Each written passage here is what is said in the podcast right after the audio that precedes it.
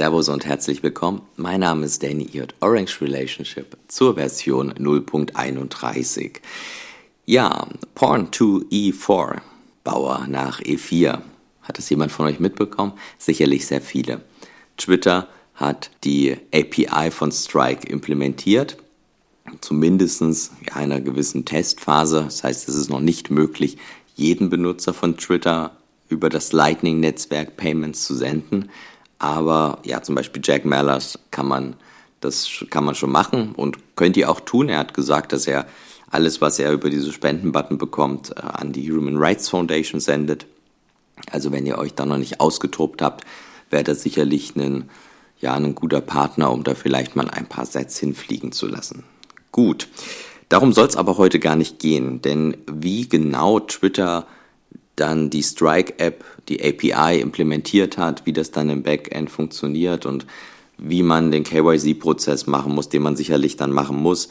Ähm, das sind alles noch Sachen, da tappe ich ziemlich im Dunkeln. Ich weiß nicht, ob es da schon genauere Informationen gibt, aber es gibt zu wenig Informationen, sodass ich sagen könnte, da will ich jetzt eine Folge drüber machen. Wird sicherlich an einer späteren Stelle nochmal kommen. Ich hatte es aber schon mal in einer früheren Folge erwähnt, nämlich, dass Leute das PayPal-System und Lightning ziemlich, hm, wie soll ich sagen, ziemlich identisch setzen und dann sagen, na ja, Lightning ist ja auch schnell, klar, aber PayPal ist es auch. Und wieso brauche ich denn Lightning, wenn ich auch PayPal habe?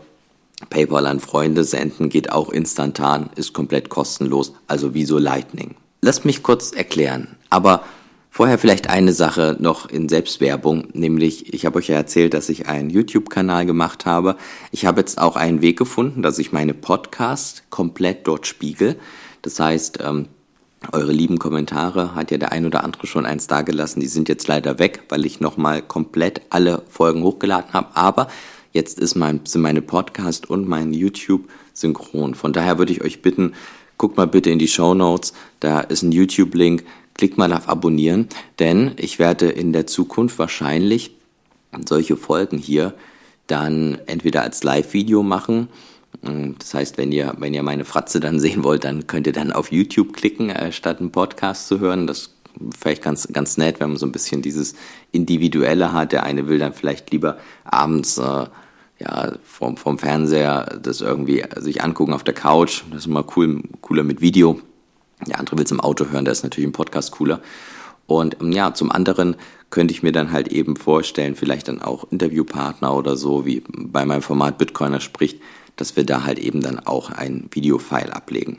Von daher tut mir den Gefallen, guckt mal kurz runter, abonniert und ja, dann danke ich euch recht herzlich.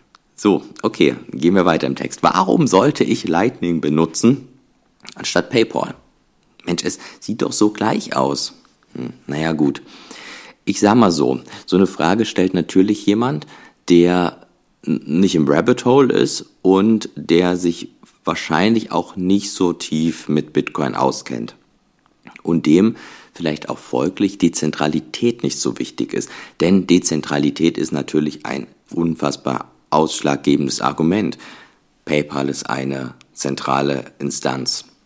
Und klar, auch wenn es da eine Jurisdiktion gibt, dass wenn ich da Funds drauf habe, vielleicht auch wieder drankommen würde, wenn PayPal pleite geht. So ist es halt bei PayPal immer noch, dass ich halt ein, ein Ausfallrisiko habe, ein zentrales Ausfallrisiko, welches natürlich so nicht gewollt ist in unserer dezentralen Welt. Das ist bei Lightning natürlich anders. Lightning ist dezentral, Lightning kann nicht an einer Instanz ausfallen und Lightning ist an Bitcoin gesettelt, während das PayPal nicht ist.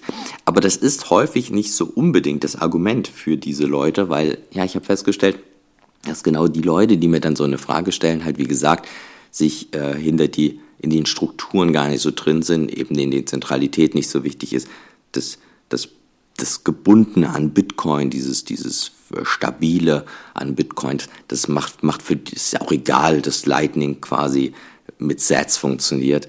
Das ist nicht das Argument. Es gibt aber ein Argument, womit man diese Leute abholt. Nun, da, aber das zu verstehen, muss man ein bisschen, ja, gucken, wie denn PayPal arbeitet und man muss verstehen, wie denn Lightning arbeitet. Und gucken wir uns das mal bei PayPal an. Nehmen wir mal an, ich mache bei PayPal eine Zahlung an einen Freund, 10 Euro, weil er mir eine Pizza gekauft hat. Und ja, dieser Freund bekommt instantan das Geld. Zumindest schreibt ihm es PayPal gut. Denn was PayPal im Hintergrund wirklich tut, ist ihm nicht tatsächlich das Geld zu schicken, weil es ja quasi nur langsame bestehende Systeme benutzt. Also beispielsweise, ich habe kein Guthaben auf PayPal, möchte einem Freund 10 Euro senden.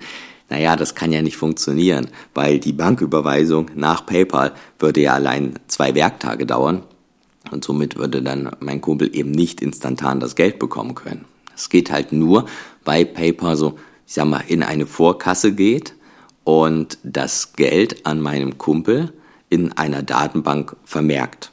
Also PayPal hat quasi eine Art Liquiditätspool und davon sagen sie dann halt, okay, hier gehen wir halt in gewisse Vorkassen, hier setzen wir Flags in unsere Datenbanken und diese finalisierten Transaktionen, die finden viel, viel später statt und die finden dann teilweise auch einfach gebündelt statt. Vielleicht wisst ihr ja, wie das so Western Union oder so machen. Die machen ja auch nicht 100.000 einzelne, die sammeln erstmal und machen das dann halt in größeren Transaktionen.